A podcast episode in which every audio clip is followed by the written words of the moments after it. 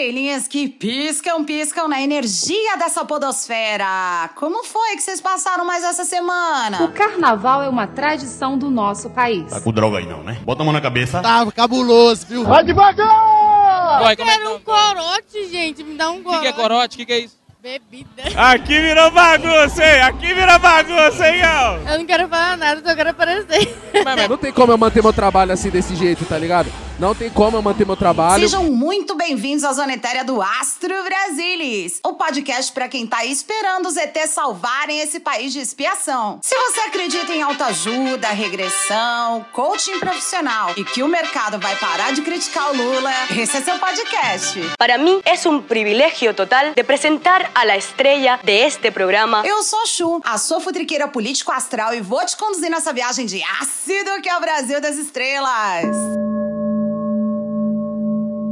Semana de carnaval, né, ouvinte estrelinha? E com ele vem uma pausa depois de tanto babado doido. Eu tive que tomar umas caipirinhas de Lexotan. Tá na hora do bloquinho, de encher o corpinho de glitter e a cara de cachaça. Partido Cachaceiro Comunista. Mas o governo federal não pode parar, né? É verdade. Quer dizer, às vezes não. Por isso, vamos aqui às energias da próxima semana, porque os conselhos da espiritualidade estão sendo super certeiros ultimamente. Vamos lá! Vamos puxar um oráculo de cor, cor amarela alaranjada ou um laranja amarelado essa semana aí, mostrando uma energia de fome, apetite pelo trabalho. Também tô cagado de fome. Essa é uma carta que representa uma vontade apaixonada de fazer tudo acontecer e uma perseverança muito grande. Gente que não desiste dos projetos. Que bom, né? É mesmo? Esse é um recado pra toda a esfera pública. A espiritualidade não tá apontando ninguém aqui em específico hoje. Então, a partir de quarta-feira de cinzas, pessoal, volta aí de energia renovada pra correr atrás do que precisa. Bora, bora, bora! Vamos puxar a energia de um orixá, energia linda do nosso caçador Oxóssi pra essa semana, hein? Ó, muito bom. É uma forte proteção espiritual para o governo essa semana, que será blindado de algum tipo de ataque. Oxóssi é o orixá que traz transformações e movimentações rápidas. Fala de segurança de discurso e lealdade de quem tá por perto. Ouvinte estrelinha, esse orixá conecta aqui com a energia de cor, porque o Oxóssi está intimamente ligado a uma ideia de alimento e sobrevivência. Essa carta não fala com ninguém específico também, mas eu tô achando que a gente pode estar falando aqui de algum projeto que envolve erradicação da fome vindo com força ou sendo anunciado, e a gente sabe que foi anunciado, né? É a verdade, não minto. Vamos então puxar um zodíaco. Hum, Sagitário pra essa semana, que combina muito com o carnaval e a energia dessa constelação, vem estrelinha. Sagitário é festeiro. Tô chapado até agora com essa porcaria. Essa carta pertence ao elemento fogo e passa aqui uma semana interessante para busca de identidade ou personalidade para o governo. De novo, nada específico, tá? Mas quem tá em posição de comunicar precisa padronizar linguagens e criar essa persona para a presidência e seus ministros. E as pessoas estão sentindo aí falta de uma personalidade sim, para identificar, tipo, quem é o governo Lula 3 e aquele veio. E nós vamos comer uma fatia de picanha com uma gordurinha passada na farinha e tomar uma porra de uma cerveja gelada. Energias favorecidas para criatividade, pesquisa e aprofundamento de assuntos ligados à comunicação, além de uma alegria sagitariana, que é tão inimiga do fim para essa semana de folia que tá chegando. Vai se aprontando pro bloquinho de domingo, toma seu remédio anti-ressaca, se hidrata, enquanto a gente te conta aqui mais sobre os assuntos de hoje no Astro Brasilis. No, episódio, de hoje, o perfil do primeiro indicado ao STF. O presidente Lula passou seu pré-carnaval tendo que se explicar para a imprensa sobre os critérios que deve usar para sua próxima indicação ao STF. A fofoca sobre um nome já foi ventilada nos quatro cantos desse país e a reação veio de todos os lados. Por isso, a gente vai perguntar para os nossos oráculos sobre como é o perfil dos próximos indicados para ocupar uma cadeira no STF. Inelegível? Preso ou os dois? Tem muita gente especulando de todos os lados também o que fazer com o consenso geral sobre de onde partiu a inspiração de patriotários e milicos para tentarem o golpe, para dizimarem a população Yanomami e para outras coisas. As falcatruas eleitorais e rachadinhas palacianas também estão sendo investigadas, mas existe essa dúvida e ela é retórica, né? Não é possível. Se preso, o vai virar Marte mesmo? Vamos deixá-lo só inelegível? O que seria uma justa punição pro Fica aí que a gente vai conferir isso com os nossos oráculos. Novo membro no clã dos Bolsonaro. Uma fofoca vazou pra imprensa. Carluxo foi pai no dia 13 de fevereiro. E a mãe seria ninguém menos do que um membro do governo ali do ministro Paulo Guedes, que já está devidamente alocada numa nova mamata lá na gringa. O Astro Brasilis acabou acertando uma previsão, mas temos novos boatos babadeiros sobre essa história. E a gente vai tirar a limpo com os nossos oráculos o que de fato pode ter acontecido e o futuro que aguarda Carluxo. Hoje o episódio tá mais curtinho para você correr pro bloquinho e beijar na boca, então solta a vinheta! Astro Brasilis, zoando a política brasileira ad eterno. Em ritmo de folia que nosso episódio 36 tá passando na avenida e a gente deseja para você aqui um carnaval cheio de descanso, felicidade, flerte, cachaça. E ó, toma cuidado com esse telefone com seu cartão de aproximação, vem estrelinha. Ai, meu coração que sente isso. O PT tá podendo mesmo, viu, minha gente? Você é o bichão mesmo, hein? Depois de emplacar dois mandatos consecutivos nos anos 2000 e agora com o governo Dom Lula III, o partido virou recordista em nomeações para ministros do Supremo Tribunal Federal. Caralho, o maluco é brabo. Serão duas novas indicações em 2023, que se somam às últimas 13 de Lula 1 e 2 e Dilma 1 e 2. Ai, que tudo! Esse ano, Ricardo Lewandowski e Rosa Weber deixam a Suprema Corte. E depois das indicações absolutamente patéticas no governo do. Tá na hora mesmo de dar uma renovada por ali. E eu te falo, ouvinte estrelinha, o.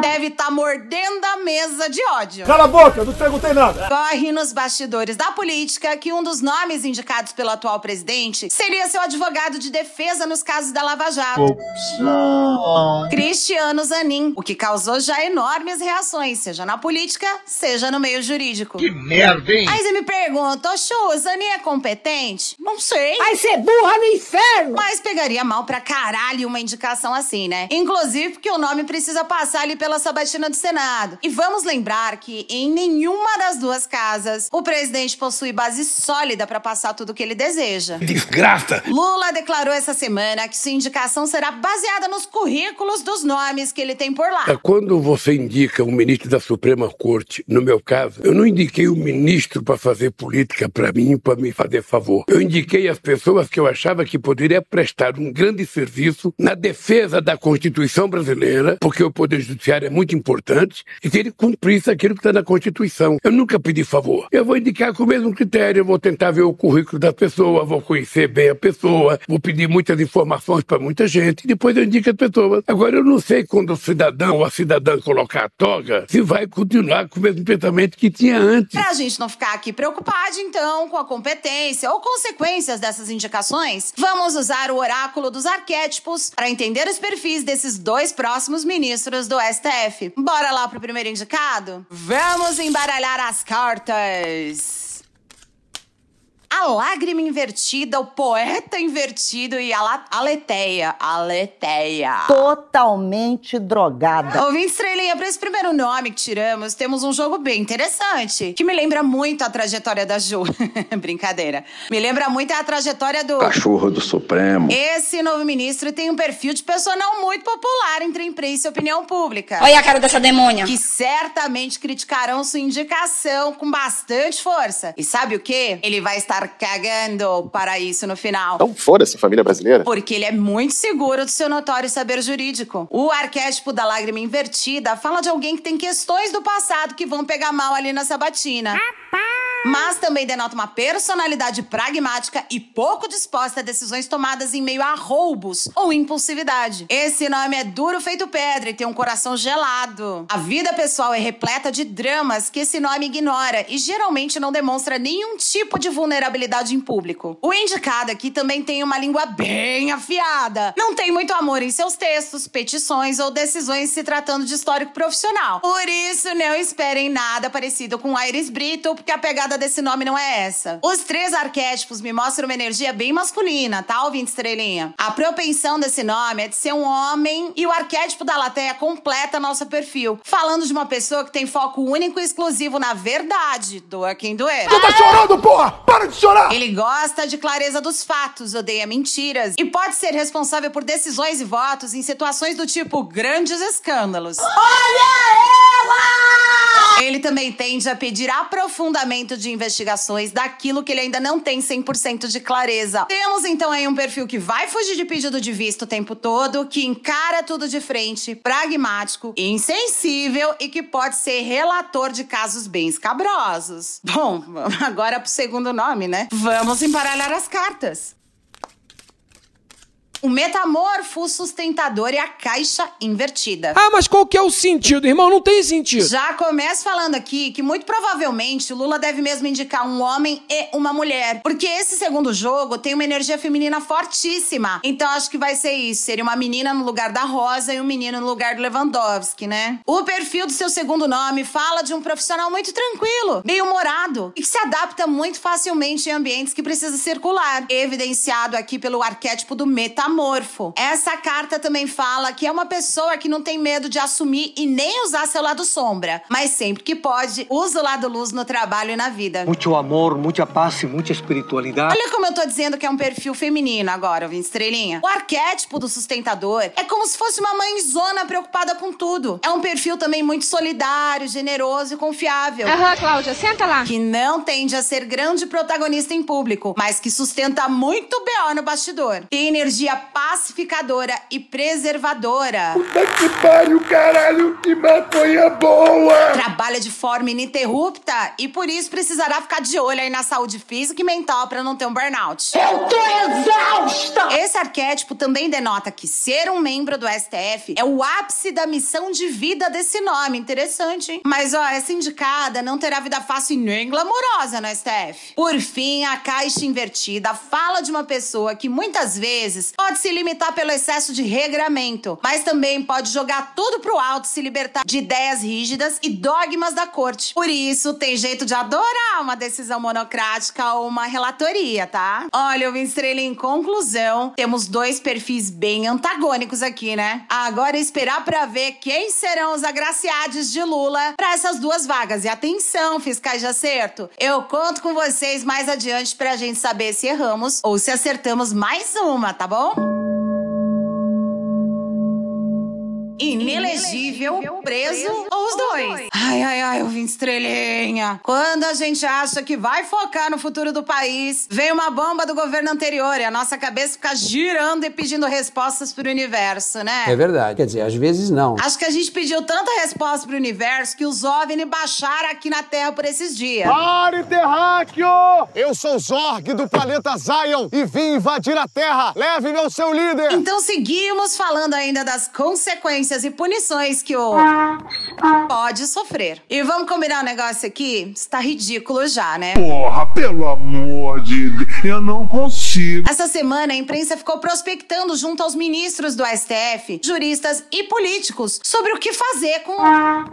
E o que os jornalistas pegaram aí na boca pequena do STF é que o ex-presidente golpista pode ter como única punição a sua ineligibilidade. Seu sem vergonha! O Valdemar. Ai, Valdemar. Está inclusive preparando a dona Micheque para substituir o maridinho na liderança do bolsonarismo como prevenção a esse fator. Acertou, miserável. Querem deixar o cara só inelegível porque se prender, ai, ele pode virar um mártir. Gente, até onde eu sei, a definição de mártir é bem outra. Mártir, substantivo de dois gêneros. Pessoa submetida a suplícios, ou mesmo a morte pela recusa de renunciar à fé cristã ou a qualquer um de seus princípios. Pessoa que sofreu torturas ou mesmo morte por não renunciar a qualquer outra crença religiosa ou política. Até onde eu sei, na lista de crimes possivelmente cometidos pelo. Temos aí. Bom, só na CPI da Covid, a eles estão sendo imputados nove crimes. Entre eles, prevaricação, charlatanismo, epidemia com resultado morte, crimes de responsabilidade diversos, falsificação de documentos particulares e incitação ao crime. Lembrando que no finalzinho da sexta-feira de carnaval, a gente entrou na folia descobrindo via CGU outra mentirinha. Vocês sabiam que o. Tem um registro de vacina de julho de 2021? Não! E ora, vejam só, né? Ele não virou jacaré, é só jegue mesmo. Na esfera eleitoral, ele ainda é investigado pela reunião patética com as embaixadas, em que dissemina clara notícia falsa sobre segurança das urnas eletrônicas. Olha, ele tá espalhando fake news. Já na tentativa do golpe de 8 de janeiro, é investigado por incitação ao crime e depois da lambança do Valverso para tentar afastar o Cachorro do Supremo. das investigações, o hacker de Araraquara dar com a língua nos dentes sobre tentar grampear O Xandão. e dar minuta de golpe na casa do Anderson Torres, soma-se aí também o Valdemar da Costa Neto. Ai, Valdemar. Declarando que todo mundo tinha um rascunho de golpe em casa. E com isso tudo, gente, fica cada vez mais próxima a ligação do um todo quebra-cabeça no início do ano. Agora me responde uma coisa, ouvinte estrelinha. Com tudo isso, fora o resto, o que que o... É. Opção 1, imbecil sem noção. Opção 2, golpista.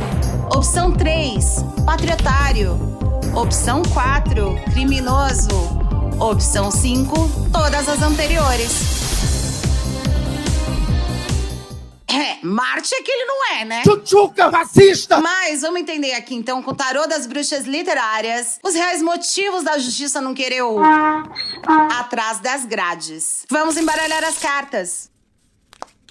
Maria Sabina, a maçã e Emily Dickinson. Olha, quem passou essa informação pra imprensa fez isso porque não sabe mais o que pensar. Isso, pelo menos, é o que o jogo tá me mostrando aqui. Eu vou te explicar, ouvinte estrelinha. A carta da Maria Sabina mostra aqui uma grande certeza de sabedoria em decidir tornar o apenas inelegível. Existe aqui uma energia de arrogância, misturada a uma certa pobreza de espírito em alguns casos e rabo preso em outros, o que também pode levar a essa decisão em vários dos casos investigados. Mas por dentro, essa gente toda tá rezando e implorando pro universo trazer aí algum fato ou prova incontestáveis que posicione na cena de cada um desses crimes pelos quais ele é investigado, que inclusive mude completamente a opinião de seus apoiadores sobre que tipo de presidente ele foi. O sangue de Jesus tem poder, tem poder, tem poder. Isso é evidenciado pela carta da maçã. A carta da Emily Dickinson conclui essa leitura mostrando pra gente um medo irracional entre as autoridades de realmente tornar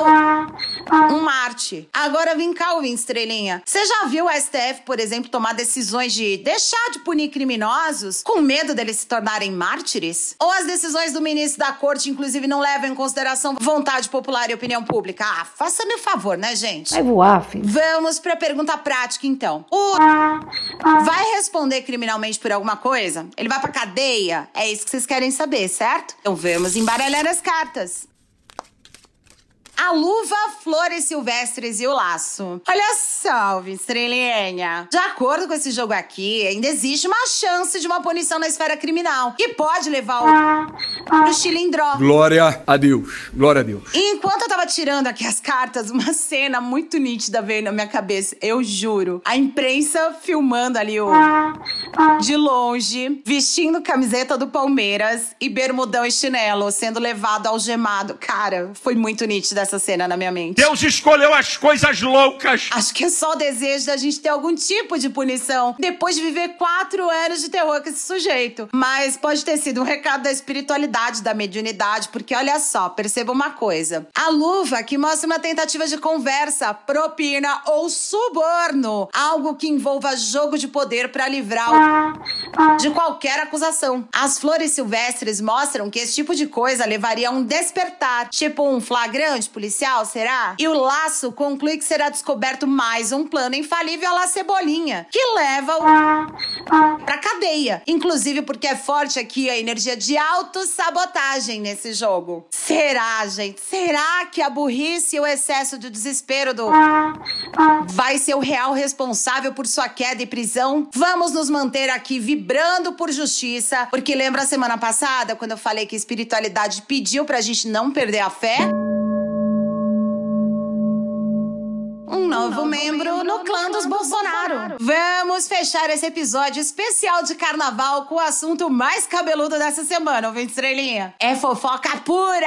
Aquele suco gostosinho de boato confuso e ninguém mais sabe de nada. E claro, envolve um... um grande escândalo. Vai tacando aí glitter nesse corpinho enquanto eu te conto o resumo dessa história. Cá pra nós, né, que eu não gosto de fofoca, todo mundo sabe. Deixa de ser mentirosa, bicha! Essa semana, a coluna do Léo Dias, aquele mesmo, soltou a informação de mais um capítulo de casos da família Bolsonaro. E o vazamento irritou todo o clã, viu? De acordo com a coluna, o Carluxo virou pai no último dia 13 de fevereiro. Ouvinte estrelinha, a Júlia, que é aquariana, nasceu no dia 13. No dia 13. 13. a criança nasceu em Washington, nos Estados Unidos. E ela é fruto de um relacionamento não publicizado entre Carlos e Mata Celier. Celier. Eu acho que é assim que fala, tá, gente? Vai ser burra no inferno! A antiga secretária de PPI do então ministro Paulo Guedes. Paulo Guedes, mentiroso! Tá enganando a rapaziada, Paulo Guedes. Marta também foi presidente da Infraero em 2019 e aparentemente ganhou do sogrão ali uma mamata bem à época, coincidência, no início da gravidez dela, em maio do ano passado. Nada é por um acaso. Ela agora tá no bid, gente. Que beleza, né? Agora vamos lá, ouvinte estrelinha, duas coisas importantes aqui. Carlos teve seu casamento cancelado em março do ano passado, dois dias antes da cerimônia. Infelizmente. No episódio 24 deste very podcast, nós previmos que o Carlos teria seu destino alterado por uma nova paixão e que teria obstáculos para transpor. Então, ó, vem na tia sempre e não esquece do Pix, que a gente acerta as coisas aqui que até Deus duvida. É você, Satanás. Agora a gente vai só dar dois passinhos para trás, por entretenimento mesmo, pra gente tentar descobrir aqui com o tarô dos anjos se a ex-noiva do Carluxo cancelou o casamento por conta de descobrir uma traição ou se foi só a intuição mesmo de que entrar numa fria, né? O golpe tá aí, cai quem quer. Vamos embaralhar as cartas.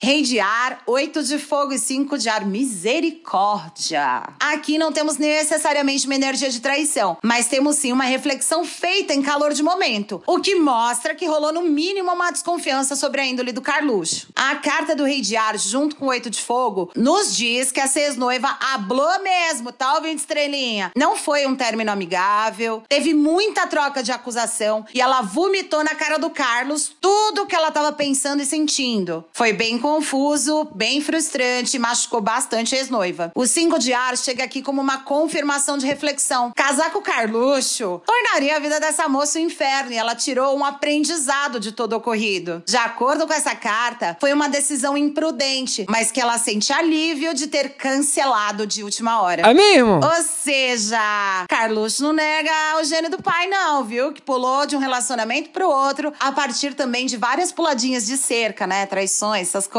Olhem pra trás em outros episódios que a gente já falou aqui de todas as ex-esposas do. E ó, caso você queira se aprofundar nessa fofoca, eu super recomendo a Juliana Dalpiva com o livro Negócio do Jair. É puro suco de caso de família, minha gente. A gente tem que estar com um cadernal do lado, hein? O que não tem remédio, remediado está, ouvinte estrelinha. Então vamos ver aqui qual é o futuro do relacionamento entre o Carlos e a Marta. Vamos embaralhar as cartas. Valete de terra, o mundo em nove de ar. Que beleza, hein, seu Carlos? Valete de terra mostra um casal feliz e bem estável financeiramente. Eu sou um imã do dinheiro. O que pode levar realmente Carluxo a mudar de vida. Lê-se aqui, de certa forma, fugir do país com a justificativa da filha que nasceu em solo americano, né? Carluxo pode mudar de área de atuação, inclusive, tá, ouvindo, estrelinha? Ele tá bem satisfeito nesse momento. E está evidenciado pelo arcano maior do mundo, em que portas e janelas estão abertas para esse chapeuzinho de alumínio apaixonado. É meu coração que sente isso. Essa carta também mostra uma libertação de Carluxo, que não se sente mais preso ao pai. Ele enxerga possibilidades diferentes e gozar da vida em vez de se estressar com as brigas internas com o pai, com a madrasta e com os seus irmãos. Tomar no cu todo mundo, essa família de bosta! O 9 de Aros chega para concluir a leitura e o episódio, mostrando que Carlos foi bem prático aí, tá? E que a ida da Marta para os Estados Unidos teve sim um motivo. Vamos lembrar que a primogênita do Carluxo É natural dos Estados Unidos, ela nasceu lá, lembra disso. E aqui no Brasil, Carluxo é o único dos três irmãos sem foro privilegiado. Alô, 8 de janeiro, gabinete do ódio, dispara em massa de mensagem, fake news. Você se fudeu. É, essa última carta diz aqui que o Carlos tomou atitudes e mexeu pauzinhos com medo do pior acontecer para si. E que esses medos podem se manifestar graças à justiça divina, que tarda, mas não falha nunca. Na Bíblia diz, meu filho, que a gente tem que orar pelos que nos perseguem. Hum, ok, então. E aí, ouvinte estrelinha? O que, que você achou de mais esse capítulo da novela mexicana que é a família Bolsonaro? Chegamos ao final de mais um episódio do Astro Brasilis. Obrigada, estrelinha, por ficar comigo aqui sempre até o final. Não se esquece de compartilhar o podcast com seus amiguinhos, pra gente ampliar cada vez mais essa constelação familiar de futriqueiros astrais. Se você, aliás, quer ficar firme nessa constelação familiar, agora você pode ajudar o Astro Brasilis a sair do seu eterno Mercúrio retrógrado financeiro. Manda aí uma energia de troca acessando livepix.gg barra Astro Beijos especiais para os nossos queridos ouvintes que sempre interagem conosco no Twitter, no Instagram com as fotos das leituras de cada episódio e também lá no cu. Não esquece de seguir a gente, arroba Astro Brasilis. Esse podcast usou referências de Equilibrium, Folha de São Paulo, O Globo, O Antagonista, Metrópolis, Revista Exame, Correio Brasiliense e os oráculos Tarô dos Anjos, The Literary Witches Oracle e The Wild Know Archetypes. Quer fazer uma pergunta sobre a vida política do Brasil? Manda sua sugestão para astrobrasilis.gmail.com. Eu sou a Chu e esse foi o Astro Brasilis, zoando a política brasileira de eterno. Um beijo para você, bom bloquinho, bom carnaval e até o próximo episódio. Aviso importante: todas as tiragens de oráculos nesse podcast foram feitas de verdade. Você pode acreditar ou não, vai de você. Mas as previsões contidas nesse podcast são dos oráculos e não refletem necessariamente a opinião da sua criadora.